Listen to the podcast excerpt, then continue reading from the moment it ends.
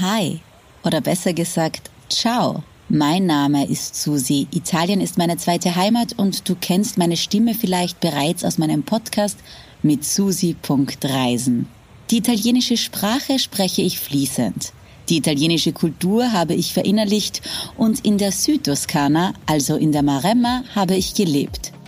Sie ist eine Region voller Olivenbäume, Weinreben, Steinhäusern und Straßen, auf welchen dir anstelle von Autos oft auch Schafe entgegenkommen. Genau dorthin geht es heute. In fünf Minuten um die Welt. Der tägliche Reisepodcast von Travelbook. Heute geht's an die Maremma. Entweder oder.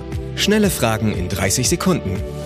Auto oder öffentliche Verkehrsmittel? Auto. Auch wenn ich eigentlich aus ökologischen Gründen öffentliche Verkehrsmittel sagen müsste. Pärchen oder Familienurlaub? Die Südtoskana eignet sich für alle. Pärchen, Singles und Familien mit Kindern und oder Hunden. Entspannung oder Abenteuer? Beides.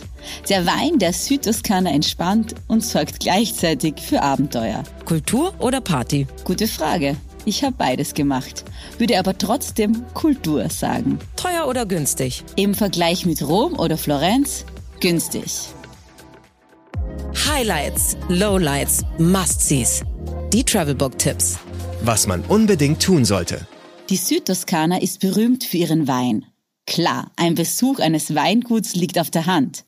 Ich empfehle aber auch den Besuch der natürlichen Thermen wie Saturnia oder Sorano und einen Ausflug ans Meer, denn das ist überraschend klar und schön. Mein persönlicher Geheimtipp. Der ist zwar ab jetzt kein Geheimtipp mehr, aber ich liebe den Ort so sehr, dass ich ihn gerne mit euch teile.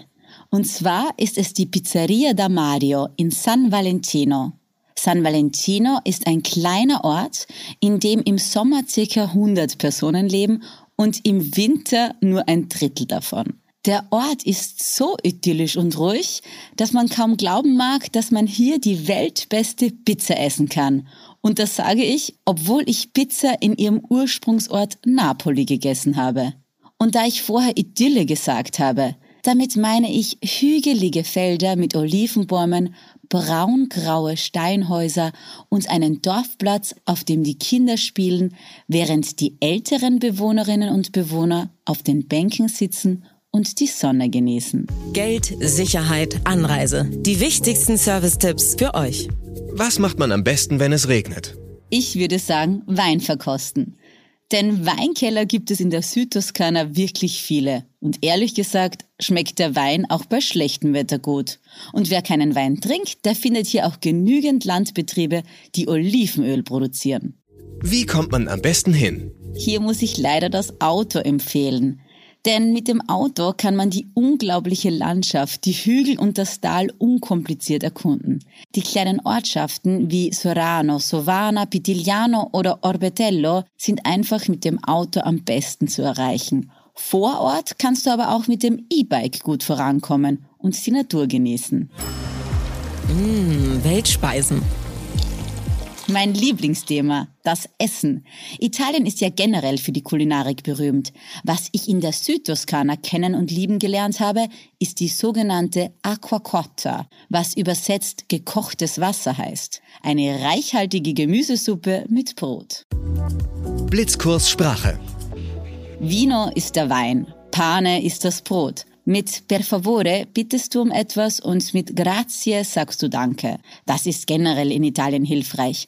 Wenn du in der Südtoskana Cantina liest oder hörst, handelt es sich hier um einen Weinkeller. Und wenn du ein Schild mit der Aufschrift Via Cava siehst, empfehle ich dir, diesen Weg mit gutem Schuhwerk zu gehen, denn es handelt sich um alte Steinwege der Etrusker.